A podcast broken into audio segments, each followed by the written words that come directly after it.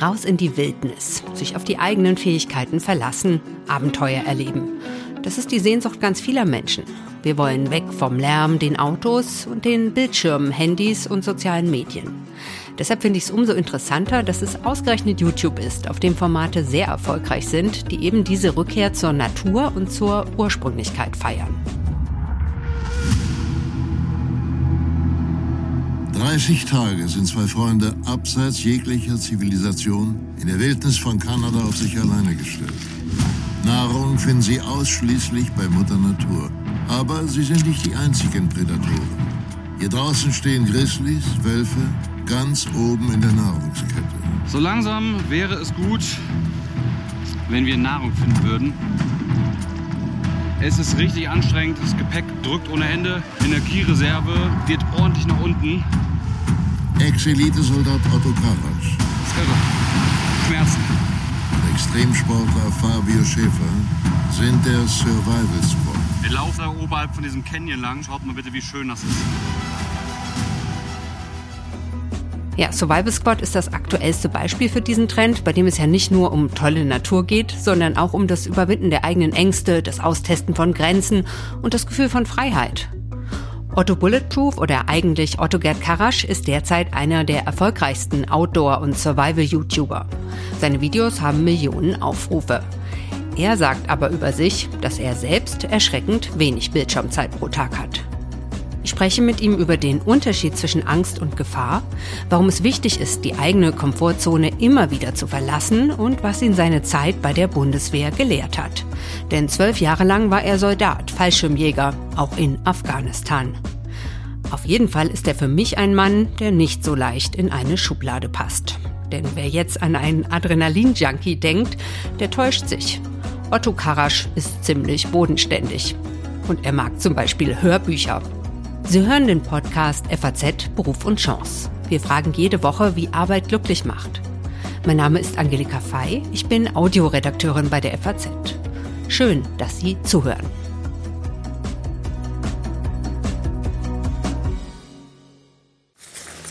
Otto, wir laufen hier jetzt gerade in der Nähe von Köln mit deinem Hund Ja. durch den Wald. Und ich frage mich, ob du diesen Wald anders siehst als ich. Denkst du, ah, da könnte man sich eine gute Übernachtungshütte bauen? Oder ist das hier für dich auch vielleicht gar kein ernstzunehmender Wald? Wälder gibt's ja ganz unterschiedliche. Also ich liebe wirklich ja, eigentlich egal welche Wälder. Schön sind natürlich so ganz ursprüngliche, die jetzt nicht mit Forstwirtschaft äh, großartig äh, ja, bewirtschaftet werden. Der Wald hat für mich immer was Schönes, weil es direkt vor der Haustür ist. Wir hat riesengroße, wir laufen hier gerade unter Buchen lang, große Altbaumbestände hat. Und bei Buchen denke ich zum Beispiel immer an die Kindheit zurück. Weil wir haben hier überall am Boden auch Bucheckern, wenn die Eichhörnchen die schon alle weggeklaut haben. Und die habe ich als Kind auch immer schon super, super gerne gegessen, tatsächlich. Na krass, ich habe noch nie eine Buchecker gegessen. Nein. Wenn wir was finden sollten, wir suchen hier nach sowas, die dann noch zu sind. Hier ist zum Beispiel eine. Die musst du aufmachen, also aufpiddeln. Diese ist eine sehr kleine Nuss tatsächlich. Okay. Versuch die mal zu knacken. Ja, genau, die kann man knacken. Und innen drin ist wirklich eine sehr leckere Nuss. Und das sehe ich halt immer so. Okay, ah, schöne Buchen erinnert mich dann an die Kindheit. Okay, ja, sieht frisch aus. Ja, also die kann man auch super essen. Die Eichhörnchen gehen natürlich jetzt hin und sammeln die auf und legen ihre Verstecke für den Winter an. Ja. Kann man essen, oder? Kann man essen, ja. So, haben die wenigsten Leute Bucheckern gegessen, weil, äh, ja, weil der halt so ja. klein ist und wir, jeder kennt halt Haselnüsse in Deutschland. Ja. Aber Bucheckern es steht gar nicht bei vielen so hoch im Kurs, weil sie es auch gar nicht vielleicht kennen natürlich. Sagt wird man natürlich nicht davon den Bucheckern, da muss man schon ein bisschen mehr sammeln. Ansonsten hat der Wald einfach, für mich ist Wald halt immer beruhigend, weil es ist nicht nur die Ruhe, man hört die Vögel, man, der strahlt halt für mich eine ganz tolle Energie aus.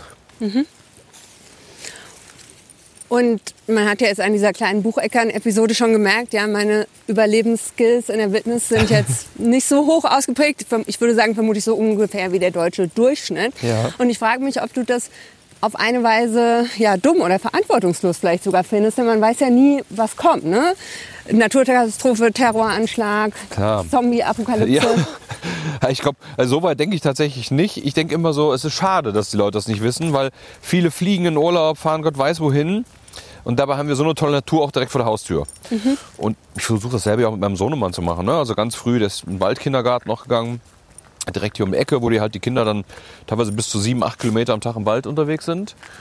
Und ihm Dinge mit auf den Weg zu geben, was halt der Wald alles zu bieten hat. Und wenn es ist, ein, ein Shelter zu bauen, also eine kleine Unterkunft, möglichst oft auch Übernachtungen draußen zu machen. Und ich meine, so ein Wissen ist immer schade, dass so viel verloren geht. Ne? Es gibt so viele, ja, früher hat man gesagt Kräuterhexen oder mhm. viele Pilzfans, die halt jetzt im Herbst losziehen, Pilze sammeln ohne Ende und auch ja, ein bisschen Nahrung gewinnen aus dem Wald. Ob man jetzt natürlich damit die Zombie-Apokalypse überleben kann, weiß ich nicht. Hm. Aber es ist schade, dass so ein Wissen verloren geht. Und ich finde es schön, wenn die, die es wissen, das noch versuchen, irgendwie weiterzugeben, damit es nicht ganz verloren geht einfach. Also dir geht es um so eine ja, Verwurzelung und jetzt weniger um zu sagen, hey Mädel, du solltest dir da schon was drauf schaffen, weil du bist ein erwachsener Mensch und solltest das irgendwie können. So ist es jetzt nicht. Nein, ich glaube nicht. Ich glaube, man sollte sowas nicht können müssen, gerade in der heutigen Zeit. Ich meine, jeder, der in der Stadt wohnt, der, du kannst mit einem Klick am Handy dir alles Mögliche zu essen nach Hause liefern lassen klar, wenn man überlegt, und es gibt viele, die mal irgendwie Schwarzmalerei da betreiben mit, was ist, wenn morgen nichts mehr funktioniert. Ja gut, ob wir dann alle von Bucheckern überleben können, ist eine andere Frage.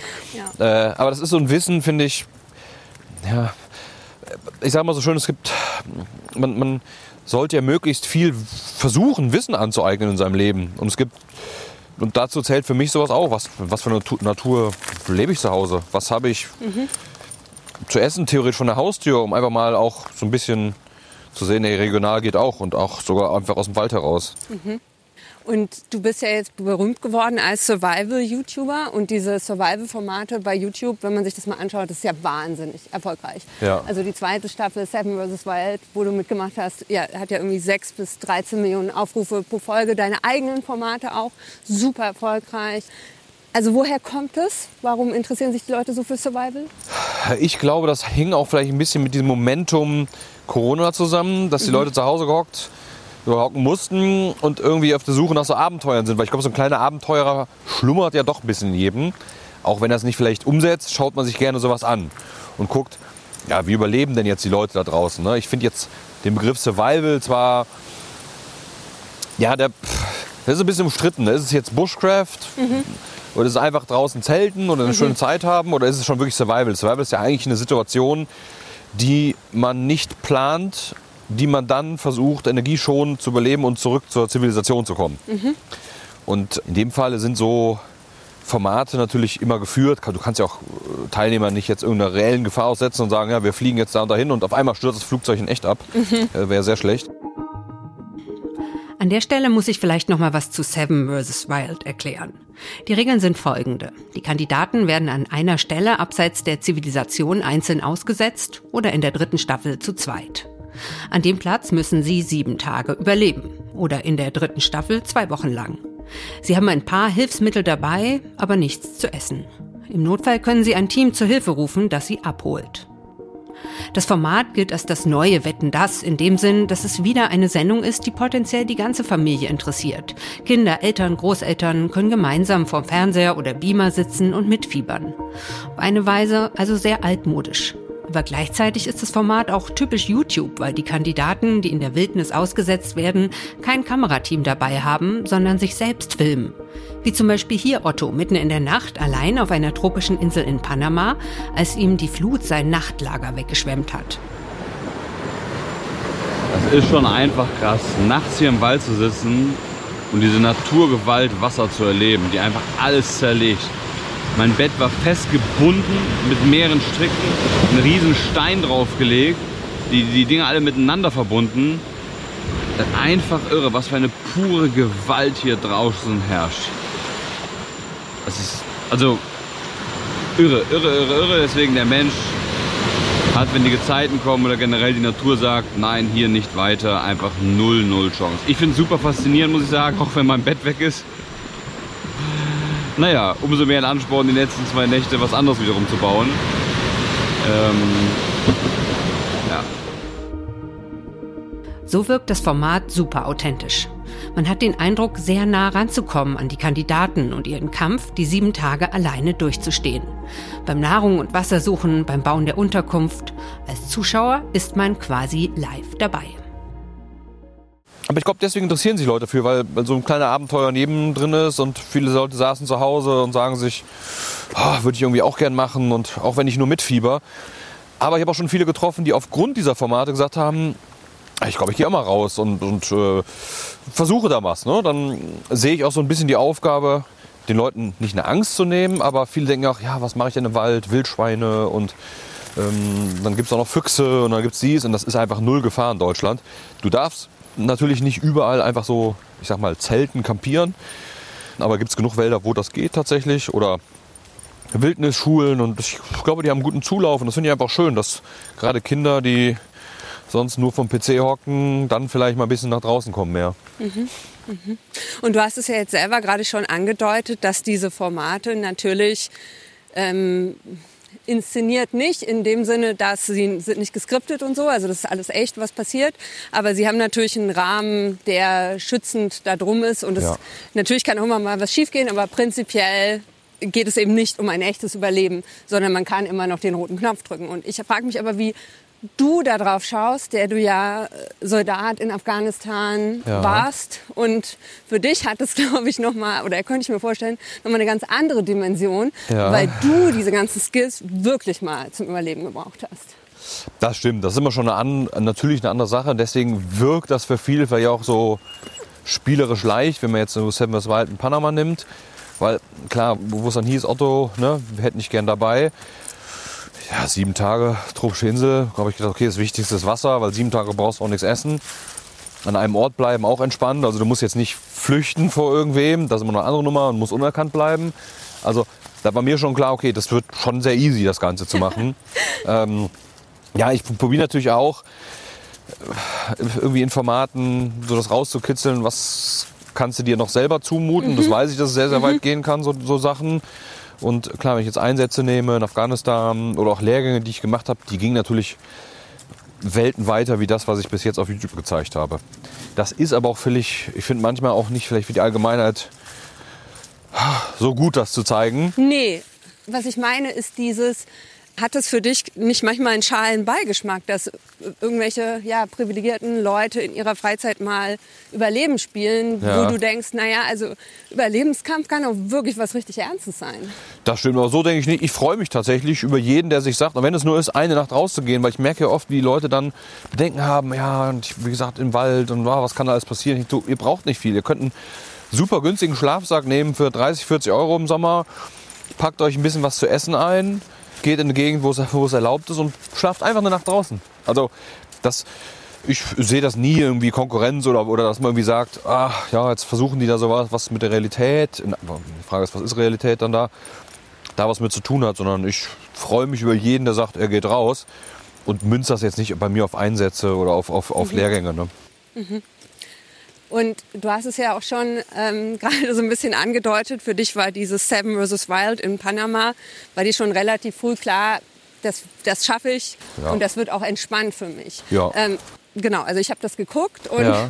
stelle mir das für mich selber sehr herausfordernd vor. Ja. Und einige Teilnehmer haben ja auch ganz schön gestruggelt. Und das ist ja wirklich spannend, wenn man dich einfach beobachtet, wie du auch, wenn Dinge mal richtig schief laufen, was weiß ich, die Flut spült dir dein Bett weg ja. und so, ja, du ja super gelassen reagierst. Ja. Und ich habe mich gefragt, wie viel davon ist vielleicht sogar antrainiert?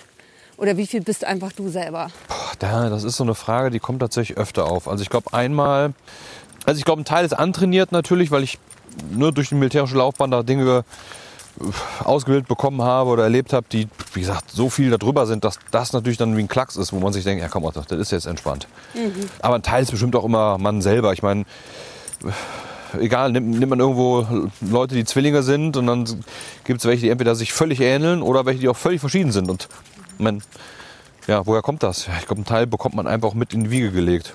Mhm. Und mich interessiert jetzt natürlich der antrainierte Teil. Ja. Wir sind ja der Podcast Beruf und Chance. Und wie kommt man zu so einer Gelassenheit in solchen Krisensituationen? Ist es was, wo man vielleicht nachdenken muss, selbst reflektieren? Oder sagst du, nee, man muss Dinge erleben und sich Herausforderungen stellen? Ich glaube, es ist eher das Zweite. Also Dinge erleben und Herausforderungen stellen. Also es gibt so ein, so ein Sprichwort, was ich mal sehr gut finde von den, was sagt man jetzt, Native Americans. Für mich immer noch, weil es für meine absoluten kind Helder, Helden waren in der Kindheit, Indianern, die gesagt haben, ein Baum, der nicht wächst, der stirbt. Also wenn man sich nicht ständig weiterentwickelt und immer wieder außerhalb der Komfortzone irgendwelche Dinge macht, schraubt man das immer weiter zurück. Das sehe ich so bei, wenn man Rentner beobachtet, da gibt es welche, die sind 70 mit einer Energie, wo man sagt, boah, Hut ab, finde ich richtig gut. Und andere sitzen hinterm Fenster, gucken raus und ja, gefühlt ist das Leben schon vorbei. Mhm. Und ich glaube, die, die halt so energiegeladen sind, sind halt diejenigen, die immer in ihrem Leben nach was Neuem suchen, wo sie sich verbessern können, was Neues erleben können. Neue Sprache lernen, Reiseziele, körperliche Herausforderungen, geistige, also egal eigentlich welche. Also das eine ist, glaube ich, geistig flexibel zu sein. Und so war es halt auch bei mir in der Bundeswehr, dass ich halt so viele Lehrgänge machen durfte, die mich natürlich immer gereizt haben. Ne? Also wo ich sage, das ging halt extrem über die Grenzen hinaus. Also mitten durch die Alpen geturnt auf Lehrgängen bei Nacht und Nebel oder einen Einzelkämpferlehrgang. Da gibt es mehrere von Teil 1 und Teil 2, die habe ich beide gemacht, auch sehr, sehr früh tatsächlich schon. Krönung war dann so der. Früh heißt, wie alt warst du da? Anfang 20. Mhm. Mit 20 habe ich, glaube ich, einen Einzelkämpfer Teil 1 gemacht, ja. Also eigentlich, weil ich auch sehr gut gefördert worden bin bei der Bundeswehr, weil ich auch, ja, ich sag mal, wollte sehr viel machen und mein, mein Chef hat das passend erkannt und hat auch gesagt, ja, dann schicken wir dich dahin. Eigentlich, ja, war ich dann damals von meinem Dienstgrad eher so, dass ich, ich glaube, war ich der Einzige oder einer der ganz, ganz, ganz wenigen, die in dem Dienstgrad damals auf diesen Lehrgang geschickt worden sind, mhm. bin. Krönung war dann der sogenannte Combat Survival with Resistance to Interrogation. Das ist ein internationaler Lehrgang, okay. Der also von internationalen Kräften ausgebildet wird, also Amerikaner, Norweger, Deutsche und die auch mit dabei. Da geht es ja darum, was mache ich, wenn ich hinter feindlichen Linien abgeschlagen von meiner Einheit bin. Ja, das sind dann so Dinge, wo ich halt immer wieder aus der Komfortzone und meiner Komfortzone verlassen habe und wusste, okay, das und das kannst du. Oder früher auch 100 Kilometerläufe am Stück oder Märsche. Das heißt, da geht 24, 24 Stunden Zeit, um 100 Kilometer zu Fuß zu überbrücken. Und dann weißt du ja, schöpfst aus dem Fundus in deinem Leben, wo du weißt, habe ich schon gemacht. Mhm. So schlimm kann es nicht werden. Und ich glaube, daher kommt auch eine Gelassenheit. Das Vertrauen in sich zu haben, schaffe ich. Habe ich schon gemacht, habe schon schlimmere Sachen gemacht. Und dann ist, wirkt das in die jetzige Situation ja dann deutlich kleiner, entspannter und mhm. man weiß, ja, kriege ich hin. Also wenn ich jetzt selber zum Beispiel an mir und meiner Gelassenheit ja, arbeiten möchte oder mich da entwickeln möchte, wachsen möchte wie ein ja. Baum, dann wäre quasi, höre ich so ein bisschen raus, dein Rat zu sagen, ja, setz dich Herausforderungen aus.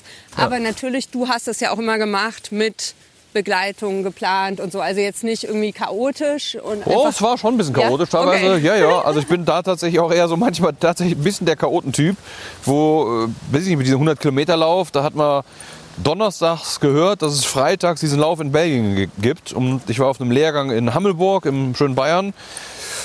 Ja, klingt gut, 100 Kilometer, warum nicht? Lass mal versuchen. Und dann sind wir halt Freitag nach Dienstschluss von Hammelburg nach Belgien gefahren. Mit drei Mann haben diese 100 Kilometer ohne Vorbereitung absolviert. Also das war auch mit Schmerzen natürlich verbunden und wunden Füßen und alles wundgescheuert und falsches Schuhwerk und völlig durchnässt. Und Aber kann das nicht auch mal dazu führen, dass man sich komplett überfordert und es auch wirklich nicht gut ist und es, man da mit mehr Angst oder weniger Selbstvertrauen in sich reingeht? Mmh, ich glaube, Scheitern gehört ja überall dazu, dass man sagt, okay, dass man mal das eine oder andere halt einfach nicht schafft. Mhm. Auf der anderen Seite muss man sich ja wirklich ehrlich hinterfragen, habe ich wirklich alles gegeben mhm. oder ist das jetzt mein Kopf, der mir sagt, oder der Körper, das tut weh, das ist wund, das macht keinen Sinn. Mhm. Also ich glaube, wir sollten deswegen so oft wie es geht versuchen, mal wirklich über Grenzen zu gehen. Mhm. Weil, weil ich mir sage, man, es gibt so viele Millionen Leute, die schon viel mehr durchgemacht haben. Ich denke bei sowas vor allem immer an die ganzen Flüchtlinge, die es zum Beispiel auch schon, weiß nicht, nach dem Ersten, nach dem Zweiten Weltkrieg gab, wo Frauen, Kinder hunderte Kilometer zu Fuß mit ihrem Hab und Gut geflohen sind. Und dann denke ich mir, jetzt läufst du hier mit wahnsinns modernen Schuhen und toller Ausrüstung und theoretisch kannst du sofort abbrechen und Essen stand an jeder Ecke und Trinken dabei. Also, was haben die erduldet? Mhm. So, und ich, ich, glaube, man muss so diese Kunst besitzen, dass man Herr über seinen Körper ist, der, wenn er zwar sagt, Warnsignal, das tut weh, das ist offen, man sagt nein und es geht noch weiter. Ob mhm. das immer gesund ist, ist eine andere Frage. Mhm aber das würden einem alle Leute, die Extremes gemacht haben, können einem davon berichten, dass sie halt ganz oft gedacht haben, ja okay, jetzt geht es hier nicht weiter, jetzt muss man hier aber am besten die Reißleine ziehen. Und ich glaube, mhm. gewinnen tun die, die dann irgendwann sagen, nee, ich mache es weiter. Okay. Und du sagst, okay, du bist jetzt an einem Punkt in deinem Leben, wo du wirklich schon sehr viel erlebt hast, sehr viel durchgemacht hast. Aber kommst du denn noch in Situationen, wo du sagst, okay, jetzt habe ich wirklich Angst, das ist nicht gut, ich fühle mich nicht sicher, ich fühle mich überfordert? Äh, oh. Ja, ich glaube, da muss man unterscheiden zwischen Angst und Gefahr. Also Gefahr ist was Reelles. Wenn ich aus dem Flugzeug springe, Fallschirm springe, dann ist eine reelle Gefahr da. Ob ich daraus Angst entstehen lasse, ist was anderes. Also ich finde, es gibt wirklich einen Unterschied zwischen Gefahr und Angst. Und Angst ist eigentlich nichts Reelles. Gefahr ist reell. Und dann kann man wieder sagen, okay, es springen so und so viele Millionen Leute aus Flugzeugen und im Jahr gibt es weniger Todesfälle als Leute, die zu Hause von der Leiter stürzen. So hoch ist die, Ge- so groß darf da eigentlich keine Angst aufkommen. Also das heißt, so nachts um drei im Bett wach liegen und Ängste haben. Nee, ich schlafe tatsächlich richtig, richtig gut. Okay. Und zwar tatsächlich egal wo. Also auch jetzt bei der letzten Tour in Kanada, was ja gerade auf YouTube ist, Survival Squad, ist es so, dass wir doch auch durchaus ja ein paar Tierbegegnungen hatten. Habe ich auch sehr gut geschlafen tatsächlich. Okay. Ich, ich sage mir da immer so logisch, naja gut, das Beste, was ich meinem Körper jetzt antun kann, ist jetzt eine gute Portion Schlaf. Und sowas wie Existenzängste? Also wenn ihr jetzt nochmal, ich denke an Active Warrior, das war ja ein Riesenprojekt. Ja. Also mit wirklich einem kleinen Dorf. Ich glaube 50 Menschen wart ihr da in Ja. Lappland. Und ja, also ist ja auch, glaube ich, ein finanzielles Risiko. Also wenn da was Ja. schief geht, denkst du dann nicht, boah, kann ich das noch handeln? Und mit Sicherheit gehen immer irgendwelche Sachen schief. So geht dir da nicht manchmal die Pumpe. Äh, doch schon. Also natürlich denke ich so, hm, alles klar, das wird jetzt sportlich. Und das, glaube ich, wenn ich so zurückschaue, ich habe die erste Firma gegründet, da war ich 21. Von nichts eine Ahnung. Und es sind 100 Dinge schiefgegangen. Ah, 100 reicht nicht aus. Und da hilft aber natürlich nur der Glaube daran, zu sagen, ich schaffe das, mein Team schafft das und das wird gut. Weil es gehen immer Dinge schief. Ich glaube, das ganze Leben besteht ja aus Ja. Dingen, die einfach schief gehen. Also ich könnte ein ganzes Buch über Fehler schreiben, äh, wo, wo, wo, man wahrscheinlich ganz oft schon das Handtuch hätte werfen sollen. Aber im Endeffekt, auch da sind wir wieder bei diesen Erfahrungen und Komfortzone, wenn man halt zigmal gescheitert ist und im Endeffekt das trotzdem wieder ins Gute gedreht hat, entwickelt sich halt der Glaube daraus zu sagen, nein, das klappt, wir kriegen das hin. So. Also das ist dann quasi auch, du erkennst jetzt beim beruflichen, ja, da ein, eine Gefahr, aber daraus folgt eben nicht die Angst. Nein, nö. Na, es ist natürlich schon Risiken damit dabei. Ne? Gerade Arctic Warrior, ja, das war schon ein riesen ja, Investment. Du hast die, die, die, die Bedenken, geht irgendwas schief, verletzt sich irgendwer, Ja. werden die Bilder nicht gut, kommt das Gucken nicht das an? Ja, genau. versaust du da mit dir deine, äh, nicht Karriere, aber äh, ne, dass die Leute sagen, oh, wie langweilig, wie schlecht, schauen wir nie wieder. Und äh, ja, wenn man das Risiko ja nie eingeht, dann hat man auch, glaube ich, nicht die Chance, irgendwas Großes zu erreichen. Und ich glaube, das geht ja jedem so. Ein neuer Beruf, puh, solchen alten kündigen, weiß ich jetzt nicht. Ah, da habe ich aber die Sicherheit. Aber eigentlich gefällt es mir da überhaupt nicht. Und ich habe ja was, was zumindest mal viel besser klingt und ich würde es gerne ausprobieren. Und viele Leute trauen sich dann, glaube ich, nicht, diesen Schritt zu gehen, bleiben dann eher bei dem Gewohnten. Egal wie schlecht das ist, ist ja genauso bei Partnerschaften. Anstatt einfach das Risiko zu wagen. Und das Risiko, ich sage mir immer, wenn alles schief geht, werde ich dann schaffen, meine Familie noch zu ernähren? Ja. Muss man bestimmt Abstriche machen? Gar, garantiert. Aber schaffe ich es immer wieder auf die Füße zu fallen? Ja. Was mich dann noch interessiert, ist das Thema Grenzen. Du hast Survival Squad gerade schon erwähnt. Das ist ja ein ziemlich krasses Projekt, was ihr da gemacht habt. Also ihr seid zu zweit 30 Tage durch die Wildnis in Kanada und zwar ohne so ein Nahrung. krasses Backup-Team Ja. wie jetzt eben bei Seven vs. Wild nur Ja. mit einem Satellitentelefon. Und es hätte auch, wenn euch was passiert wäre, zwei Tage dauern können, bis jemand kommt. Das ist so, ja. Und ja, das mit Grizzlybären, Ja. Wölfen. Ich habe mich gefragt, wo ist denn mal Schluss? Also was machst du, was machst du denn vielleicht in fünf Jahren? Muss man sich dann immer weiter überbieten? Bist du einer, der sich für sich selber auch persönlich immer weiter herausfordern muss? Und es fordert es auch YouTube von dir, dieses Publikum? Ja, das ist eine gute Frage. Also, ich glaube, immer höher, schneller, weiter. Darum ging es dabei zum Beispiel gar nicht. Sondern ich habe immer schon, gerade als Kind, ich, ohne Ende Bücher gelesen. Auch jetzt immer noch. Also, ich habe echt, weiß nicht, wie viel, ja, tausend Bücher ich tatsächlich gelesen habe. Das sind sehr, sehr viele. Und damals gab es halt diese ganzen von J.F. Cooper, Der Lederstrumpf, Der letzte Mohikaner und sowas. Das waren so Bücher, ja, die sind, wann sind die geschrieben worden? 1780, 1800? Von den Trappern oder wie auch immer, die halt dann nirgendwo in Kanada, Amerika äh, versucht haben zu überleben. Und die haben mich als Kind immer schon sowas von inspiriert. Und ich wollte immer mal eine Tour machen, so völlig nicht ganz alleine, sondern zu zweit, im absoluten Nirgendwo, auf sich alleine gestellt. Und da ging es mir, wie gesagt, gar nicht um größer, schneller, weiter, sondern das hatte ich immer schon im, im Kopf, das machen zu wollen. Ob YouTube das immer wilder verlangt, glaube ich jetzt nicht. Also ich wüsste ja aus meinem Bauch heraus, hm, ich könnte halt Touren machen oder Dinge, wie jetzt wahrscheinlich sogar, das betrifft wahrscheinlich 99 Prozent der Leute würden wahrscheinlich niemals so eine Tour machen, vielleicht sogar noch mehr, äh, die sagen nein, die aber für mich jetzt nicht extrem wirken. Mhm. Sondern das war eine, ich habe mich einfach gefreut auf diese Herausforderung. Okay, also auch mit diesem Setup ja. hast du zwar gesagt, okay, das ist jetzt eine Herausforderung, aber hast jetzt nicht gesagt, boah, also das ist jetzt aber schon Nee, das also nicht. was würdest du sagen, so auf einer, also ich meine, du, du hast es ja jetzt schon hinter dir, was würdest ja. du sagen auf einer Skala von 1 bis 10? Deine 10 ist die absolut oberste Grenze. Wo warst du da? Das war so 5 bis 6, würde ich sagen. Uh, ja. okay. Ja. Okay. Das also das heißt, da ist noch, kannst du YouTube noch ein bisschen was bieten? Ja, das schon. Da geht es mir innerlich gar okay. nicht, da YouTube irgendwie was, was zu bieten oder was zu machen. Aber das hat mich jetzt nicht an die Grenzen gebracht. Oder nicht, okay. dass ich gesagt habe, boah, puh, bin ich jetzt froh, dass wir das überlebt haben. Und nee, das gar nicht.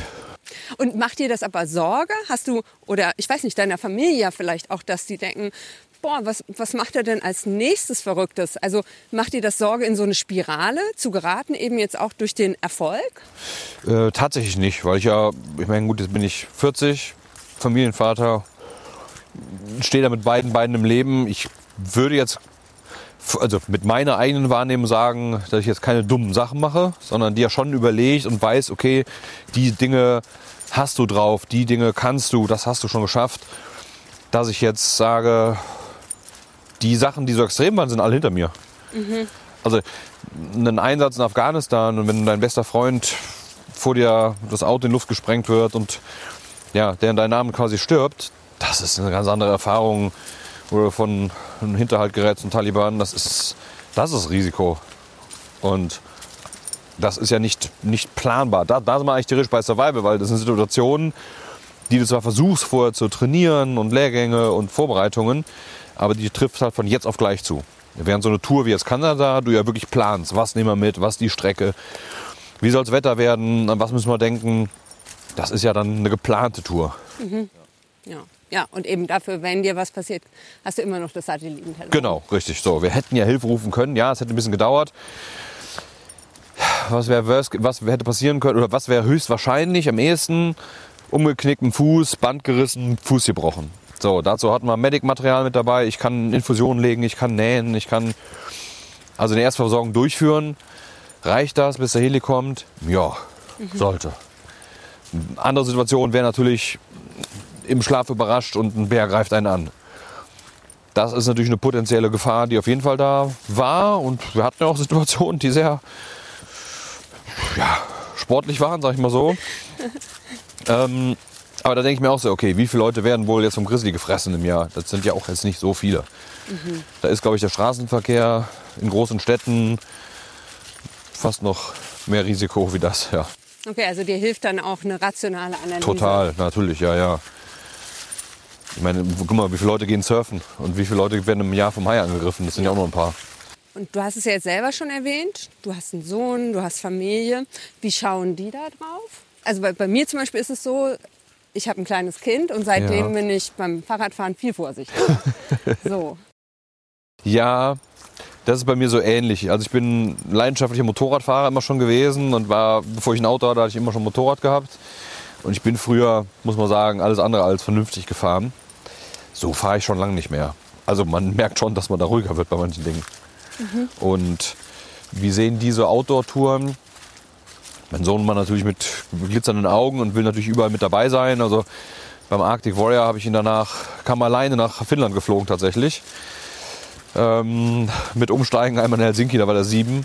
Und wir haben auch vier Tage äh, in Finnland verbracht, inklusive mit Schlittenhunden nach draußen verbracht, bei minus 25 Grad, im Schnee in Lager und Schneeschuhwanderungen und Eisfischen und sowas dann. Also der findet das super und würde wahrscheinlich am liebsten sofort gern seinen eigenen YouTube-Kanal starten. Aber das ist natürlich ein Alter, wo man sagen muss, nee, komm, das, da warten wir noch mal schön mit. Nein, meine Familie unterstützt das auf jeden Fall, weiß ja auch, dass ich das ja, für mich selber so ein bisschen brauche, das Ganze. diese Abenteuer, von denen ich einfach dann zehren kann. Wie, wie, wieso brauchst du das? Zehren? Hä, manchmal habe ich das Gefühl, ich bin halt irgendwie im, im falschen Zeitalter geboren. Also am liebsten wäre ich wahrscheinlich auch so ein 17. bis 18. Jahrhundert nach Amerika und hätte da, keine Ahnung, als Jäger im Nirgendwo gelebt und mich vielleicht so wie das bei Lederstrumpf war, mit einem Indianerhäuptling angefreundet und mit ihm gemeinsam durch die Wälder gestriffen. Also äh, klar, das Leben hat natürlich viele andere Probleme mit sich gebracht, also was Krankheiten angeht, ärztliche Versorgung und so weiter. Aber das ist so mein, was ich als Ausgleich für mich brauche von der Welt, in der wir jetzt sind, mit Millionen Menschen um einen rum und Wahnsinnsverkehr und Lautstärke und Verschmutzungen und sozialen Medien ist das so für mich immer so ein willkommenes Durchatmen, Energie aufladen. Also so komisch das klingt. Ja, ich glaube, das ist was, was anschlussfähig ist für viele Menschen. Ja, oder? Ja, auf jeden Fall. Also wandern, spazieren gehen, machen wir ja gerade auch. Genau, machen, machen, ja, machen ja ganz viele und ja, bei mir ist es halt dann ein bisschen mehr wie die Wanderung im, im Stadtwald oder so. Bis jetzt ging es im Gespräch mit Otto Karasch ja viel um das Thema Wildnis, draußen sein, Abenteuer erleben. Aber was ich spannend an ihm finde, dieser, ich sag mal, Entdeckerdrang und der Spaß am Ausprobieren, das spiegelt sich auch in seinem beruflichen Lebenslauf wider. Und deshalb habe ich ihn als nächstes gefragt, ob er sich selbst eigentlich als Unternehmer sieht, als YouTuber oder was ganz anderes. Gute Frage. Das wird so oft gefragt, wenn man so Otto, was schreiben wir denn jetzt da drunter? Eigentlich würde ich am liebsten Abenteurer drunter, drunter geschrieben haben. Das war natürlich, ich, ich bin halt immer sehr offen für, für neue Dinge. Ne? Also auch das war damals mit, mit der Gründung von der Firma war damals eine äh, GBR, dann GmbH und KKG. Mittlerweile halt ein, ja, ein gut gewachsener Großhandel für Lebensmittel. Aus den USA Import, Mhm. ne? US Genau, Supermarket. richtig. Äh, Aus den USA Import beliefert er halt große ja, Einzelhändler und Ketten mit verschiedenen Dingen. Schlägt da wirklich volle Kanne sozusagen das Herz. Weniger. Bin ich jetzt Süßigkeitenverkäufer oder mache ich eher Outdoor-Touren? Ja, dann bin ich natürlich eher bei Outdoor. Auch da ändert sich das Leben ja auch. Also es waren, klar, während der Bundeswehrzeit das aufzubauen, alles andere als einfach. Hat aber Spaß gemacht. Warum? Weil es halt einfach ein freies Denken, Austoben und vor allem man ist selber für den Erfolg verantwortlich. Also schaffe ich es, den neuen Lieferanten ein tolles Produkt zu finden, was mir super selber gut schmeckt und schaffe das vielleicht in den Handel reinzubringen. Aber da trete ich tatsächlich auch gerade kürzer und fahre die Sachen ja, einfach zurück, um mehr Zeit für Familie, mehr Zeit für Outdoor zu haben. Okay, und du sagst jetzt Outdoor und nicht YouTube. Also für dich ist YouTube quasi einfach die Plattform, wo du das ausspielst. Aber Genau. du siehst dich selber gar nicht als YouTuber. Das wäre wahrscheinlich, würden die Leute das sagen, aber mir geht es in erster Linie darum, meine Abenteuer zu erleben oder die Ideen, die ich im Kopf habe. Auch wie so ein Arctic Warrior war jetzt nicht, oh, da machst du dann Millionen von Klicks und weiß nicht, verdienst das und das Geld, sondern eher ein, was habe ich im Kopf, was ich gern machen würde. Und da liebe ich halt verschiedene Klimazonen und deswegen hatte ich ganz früh schon im Kopf und das auch, ich glaube, zu Start YouTube immer schon mal gesagt, ich möchte eigentlich so eine Klimazonenausbildung machen und da Leute mit auf die Reise nehmen, aber inklusive einer Ausbildung, also nicht ein, ein Format, wo man jetzt hingeht und sagt, ja, da werdet ihr jetzt ausgesetzt, mal gucken, was passiert, sondern ein, ja, mit Profis dabei, die das ausbilden, dass der Zuschauer auch was lernt, was mitnehmen kann. Und wenn es sowas ist wie, wie Icebreaking oder wie navigiere ich, wie baue ich einen Shelter und solche Dinge. Also, ja, nee, als YouTuber würde ich mich, ja, würden mich wahrscheinlich 99% bezeichnen, aber nö. Und womit verdienst du jetzt dein Geld? Mit YouTube oder mit dem US Supermarket? Also angestellt habe ich mich tatsächlich bei der ja, Bulletproof GmbH, die also quasi YouTube macht. Das andere läuft natürlich, aber da ziehe ich jetzt kein Geld raus. Die steht stabil da, die Firma, die läuft gut weiter. Ich habe eine tolle Geschäftsführerin eingestellt. Und ja, da, nee. Aber ich, bei mir ist auch so, ich gehe mal hin Ende jeden Jahres und gucke, wie laufen die Dinge und lege dann mein Gehalt selber fest für das Folgejahr. Und das hebe ich meistens immer nur so um 500 Euro an. Also tatsächlich verdiene ich gerade, also bei mir im Unternehmen verdienen mehr Leute mehr Geld als ich. Natürlich gehört mir das Unternehmen, natürlich sind auch die Gewinne, die bleiben natürlich in der GmbH drin, aber das zahle ich mir jetzt nicht aus. Also bei mir hat sich mein Leben jetzt nicht rapide oder großartig geändert, was jetzt das Monetäre angeht, weil es für mich auch nicht der Antrieb ist. Wie viele Mitarbeiter hast du festangestellte? Äh, zwölf. Und wie viele davon für Bulletproof? Für Bulletproof sind drei Und der Rest ist für den, im Großhandel tatsächlich, ja. Okay. Also auch eine kleine Firma. Ne? Ist jetzt keine große Firma. Es war schon mal größer in der Vergangenheit, wo ich ein Endkundengeschäft noch hatte, also mit einem Webshop. Da waren es über 20 Angestellte. Aber da bin ich auch froh, dass das nicht mehr so ist. Wie äh, kam das? Also ich habe, also du hast jetzt bisher noch keinen Wikipedia-Eintrag, vielleicht ändert sich das Ja, bald. keine Ahnung, ich weiß gar nicht, wie das, wer das machen muss, aber ja. Mhm. Aber man, wenn man so ein bisschen recherchiert, findet man so ein paar Sachen. Ich weiß jetzt nicht, ob das alles stimmt, aber ich habe gelesen, du hast mal eine landwirtschaftliche Ausbildung gemacht. Ja, Dann eben dieses eine erste Unternehmen gegründet, was glaube ich auch schon so US-Waren-Import gemacht hat. Das ist dann irgendwann eingegangen, so hat es zumindest gelesen. ähm, ja verkauft habe ich das tatsächlich. Mhm. Okay. Ähm, ja. Dann hast du den US-Supermarket, du warst bei der Bundeswehr und jetzt Survival-YouTuber. So, also woher kommt diese Mischung? Angefangen bei der landwirtschaftlichen Ausbildung? Also, ja, das ist schon eine sehr wilde Mischung, das stimmt. Also, ja, ich wollte auf gar ah, keinen und Fall... Rhinefire habe ich vergessen. Rhinefire, genau, Da bist du das- auch noch Gesellschafter. Genau, ja, bei das wir auch noch. Football ist Mhm. es, ne? Ja, also wie kam das? Ich, dadurch, dass wir halt so landwirtschaftlich aufgewachsen bin, wir hatten jetzt keinen landwirtschaftlichen Betrieb, also 10 Hektar Land, wo wir halt Heu gemacht haben für die Pferde bei uns und äh, ja, ich habe ein paar Teiche da gehabt und mich hatten halt das mit Fischen immer schon interessiert. Dann habe ich halt eine Ausbildung anstatt Stu- Studium gemacht zum Fischwirt. Fischzucht, drei Jahre, was eine ganz tolle Ausbildung war, hat richtig viel Spaß gemacht. Aber ich wollte jetzt nicht nach drei Jahren Ausbildung dann als Geselle da einfach weitermachen und vielleicht irgendwann den Meister. Das war so super Zeit, alles gerne mitgenommen, tolle Sachen gelernt. Aber dann wollte ich irgendwie weitermachen. Und dann kam das Thema Bundeswehr auf. Und na, damals gab es die Wehrpflicht noch. Und ich dachte, ja, bevor ich jetzt gezogen werde zu irgendeiner Einheit, wo ich nachher denke, boah, ist aber langweilig, bewerbe ich mich lieber selber. Und habe gesagt, okay, was willst du Aber machen? Zivildienst ist man nie. Nee, ich wollte mich. Mein Vater war, also bei uns war die ganze Familie immer schon bei der Bundeswehr gewesen. Mein Vater bei der Sportfördergruppe, also vom Military-Reiten. Vielseitigkeit ist das. Und nee, für mich wollte eigentlich da, hab da das eher das Abenteuer gesehen und die Möglichkeit, Dinge zu erleben, die mich halt reizen. Ja. Ja, habe mich dann direkt verpflichtet für zwölf Jahre. Ne? Also das ist schon eine lange Zeit. Wenn du jetzt 19 bist und das schreibst dann für zwölf Jahre, denkst du, huh, lange Zeit. So, ging aber natürlich viel schneller rum, als man sich so vorstellt, wenn man so jung ist. Währenddessen ja, war das halt auch, das hieß immer American Food You, den Webshop gibt es immer noch tatsächlich. Was ich dann gegründet hatte mit einem Schulfreund von mir. Und da war dann nach ja, sieben Jahren tatsächlich dieses Endkundengeschäft. Und wir hatten auch ein paar Geschäftskunden mit dabei, wo dann hieß, wo ich gedacht habe, boah, jetzt irgendwie will ich noch ein bisschen mehr lernen machen. Und habe es dann verkauft, das Unternehmen. Oder meine Anteile, meine alten 50-50 gemacht. Habe dann zwei Jahre tatsächlich noch in Köln bei einer großen Holding gearbeitet und ebenfalls wieder ein Unternehmen geführt. Habe noch währenddessen oder vorher schon über die Bundeswehr eine Umschulung gemacht zum Kaufmann im großen Außenhandel. Weil wenn man sich so lange verpflichtet, gibt es natürlich auch Förderung der Bundeswehr, wenn man ein Studium macht, eine Umschulung, eine Ausbildung, was auch immer. Und habe dann, ja, weil es einfach dann das kaufmännische Thema mich irgendwie sehr gereizt hatte, da zwei Jahre eine Firma geführt, habe dann wieder mit diesem Großhandel angefangen, mit der Firma, die es jetzt halt wie gesagt gibt, seit knapp zehn Jahren. Boah, was kam noch dazu? Ich hatte auch schon mal eine Firma mit Kaffee, tatsächlich. Und das Ähm, Footballteam? Nutrition, Nu- Football, genau. Football war auch immer so. Sport hat mich halt immer schon. Ich war früher viel im Leichtathletikbereich unterwegs, ganz viele Jahre Judo gemacht, auch sehr gut. Und Football hatte mich immer schon gereizt. Ging natürlich während der Dienstzeit nicht, in der Bundeswehrzeit, so dass ich dann einfach irgendwann, ja, wo ich in Köln gewohnt habe, tatsächlich mal zwei Jahre einen Abstecher in eine Stadt, angefangen Football zu spielen, was super lief und auch tatsächlich, ja, gut war und habe dann, nachdem ich in, in Köln angefangen hatte, ein Auswahlverfahren, also ein sogenanntes Combine bei den Düsseldorf Panthern gemacht, die in der Bundesliga, in der GFL spielen, also German Football League.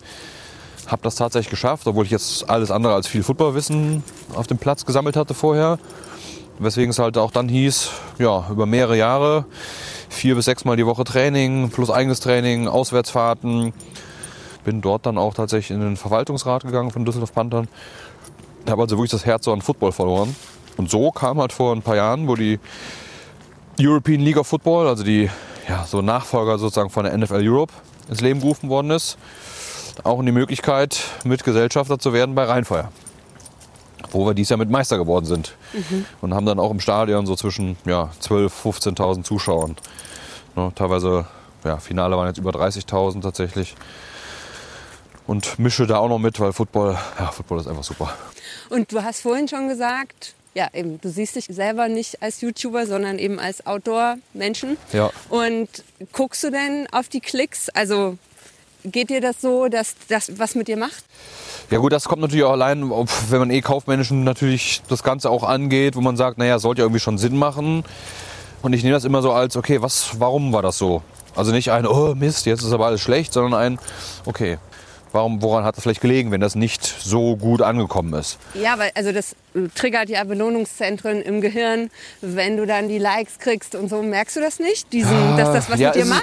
ist- äh, Ja, also wenn es wirklich sehr gut läuft, dann ich so, okay, cool, ist äh, richtig gemacht. Und selbst da, also zum Beispiel Arctic Warrior bin ich eigentlich mein größter Kritiker. Was hätten wir anders machen können, besser machen können? Aber das ist jetzt nicht so, dass ich mich denke, dann in meinem Zimmerchen verkrieche und dann ins Kopfkissen weine. Sondern nehmen wir das Thema, vor kurzem ein Video gemacht über die Invictus Games in Düsseldorf. Ähm, von Prinz Harry ins Leben gerufen, den durfte ich tatsächlich auch treffen dort und hat noch ein Gespräch miteinander, der halt für versehrte Soldaten wie so eine Art Olympiade macht. Ähm, so sein Herzensthema. Das war halt für mich so wichtig, weil ich auch viele Kameraden habe, die an PTBS erkrankt sind, auch versehrt sind. Und da war ich eine ganze Woche, aber so eine ganze Woche an Zeit investiert und habe da halt ein Video gedreht, wo mir aber klar war, das wird nicht gut performen, weil das ein schweres Thema ist. Ne? Auf dem Titelbild bin ich im Rollstuhl. Ich habe zum Beispiel dann mit den, im Sitz Basketball ähm, mit den Jungs nicht nur gespielt, sondern auch wirklich im Rollstuhl unterwegs gewesen, um einfach zu sagen, okay, wie ist das, wenn du im Rollstuhl sitzt? Und da- das dann so merke ich natürlich dann, der Mainstream denkt sich, oh nee, das will ich mir jetzt vielleicht nicht anschauen, Leute im Rollstuhl oder mit einer Beeinträchtigung.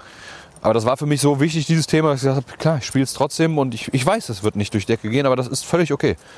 Aber das ist für mich schon eine Ebene weiter. Also was ich meine, ist einfach dieses, also wie oft ähm, lädst du dann die Seite neu, um zu gucken, wie viel Klicks sind es mehr oder so. Also hast du das? Boah, nee, nee. Also tatsächlich, so, ich weiß ja, ich habe vorher meine Arbeit gemacht, habe ein gutes, hoffentlich gutes Titelbild ausgewählt, eine Beschreibung. Wie oft guckst du dann am Tag, äh, wie die Abrufzahlen sind? Boah, teilweise auch mehrere Tage mal gar nicht. Okay, spannend. Ja. Und bist du generell viel online? Also was würdest du sagen, wie ist so deine Bildschirmzeit? Wahrscheinlich erschreckend gering für die meisten Leute. Also bei mir ist auch mal ganz schlecht, WhatsApp-Nachrichten zu schreiben, weil ich einfach teilweise wochenlang nicht antworte, weil ich einfach nicht reinschaue. Da bin ich wirklich ganz, also mit Absicht. Ich habe alle Benachrichtigungen aus. Ich kriege nicht mit, wenn mich, wenn eine, weiß ich nicht, SMS äh, reinkommt oder eine WhatsApp-Nachricht oder irgendwas. Ich habe alle Benachrichtigungen am Handy ausgestellt. Also wirklich, um mich nicht, weil ich, ich sag mir, ich entscheide ja, wo mein Fokus liegt. Und ich will jetzt nicht alle paar Minuten von irgendeiner Nachricht. Und die Leute sind ja heute sehr ges- gesteuert, meiner Meinung nach, was so ja, Telefone angeht und von sozialen Medien. Und das ist genauso, wenn man bei mir den Instagram-Account anschaut. Ja, ich habe jetzt bei mir eine Assistentin, die tatsächlich auch Posts macht.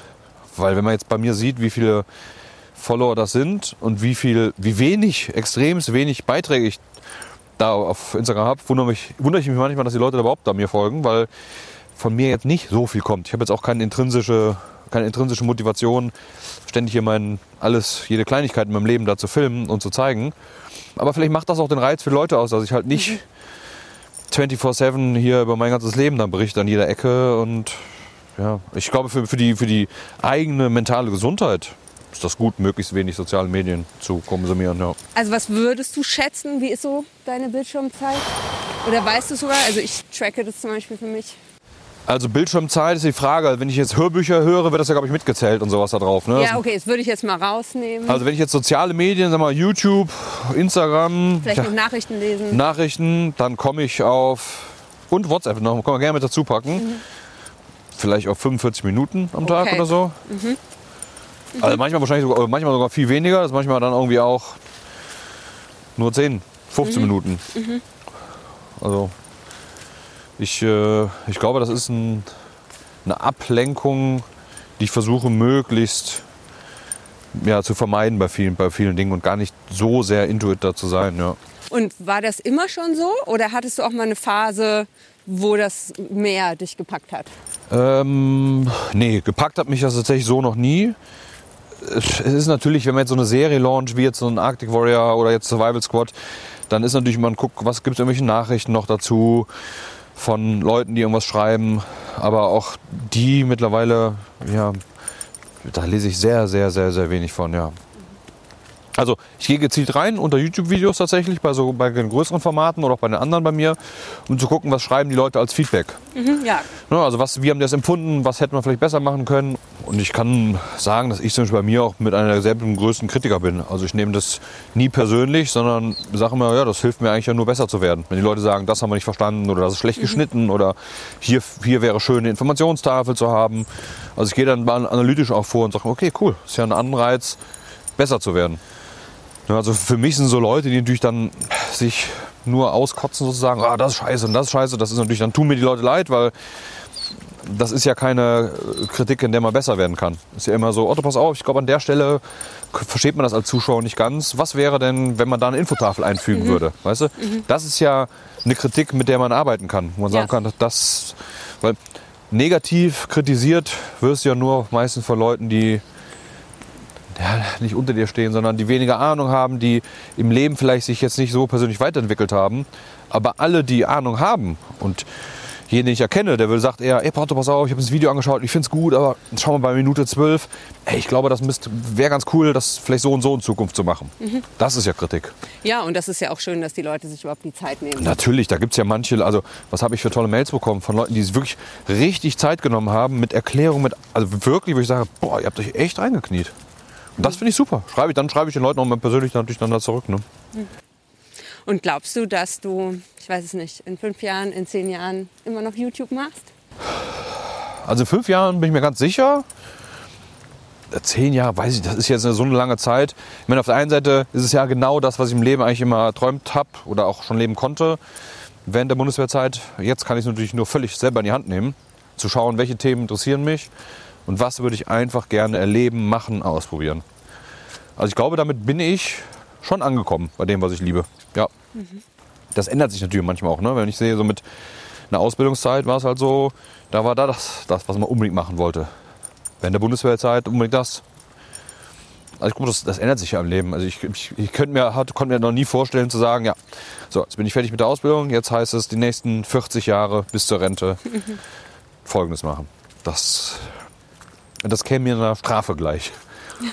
Und was wäre dein Rat? Wie kommt man dahin, dass man sagt, oh, ich bin angekommen, ich mache das, was ich immer schon machen wollte? Ja, ich glaube, viele Leute wissen heute gar nicht genau wirklich, was sie machen sollen, obwohl die Welt natürlich auch dank des Internets, kann man ja sagen, so voll ist mit Möglichkeiten, weil man so viele Ideen sammeln kann, weil man so viele Dinge erforschen kann. Die Welt ist so einfach zu bereisen. Ich glaube, viele hemmen tatsächlich entweder die Familie, die sagt, ah, mach doch lieber das, da bist du sicher, geh doch lieber auf die Gemeinde und werd verbeamtet. Also dass einmal der Hintergrund eine Rolle spielt und damit einhergehend natürlich die Bedenken, Ängste, die wir mit uns rumtragen, ah, klappt das alles, anstatt einfach auf unser Herz zu hören und zu sagen, was lieb ich eigentlich wirklich. Und heutzutage, finde ich, kannst du ja mit allem Geld verdienen. Das ist ja wirklich, es gibt ja die absurdesten Sachen, womit man Geld verdienen kann. Ja, Otto, ich kann nur sagen, vielen Dank für das Gespräch. Das war die Folge mit Otto Gerd Karasch oder Otto Bulletproof. Wenn sie Ihnen gefallen hat oder wenn Sie Kritik haben, schreiben Sie uns doch gerne an berufundchance.faz.de oder lassen Sie uns eine Bewertung da bei Ihrer liebsten Podcast-App. Dank geht für die Produktion an Kevin Gremmel, David Brucklacher und Jakob Schreiber und für die Redaktion an Jakob Schreiber und Daniel Blum. Nochmal vielen Dank fürs Zuhören.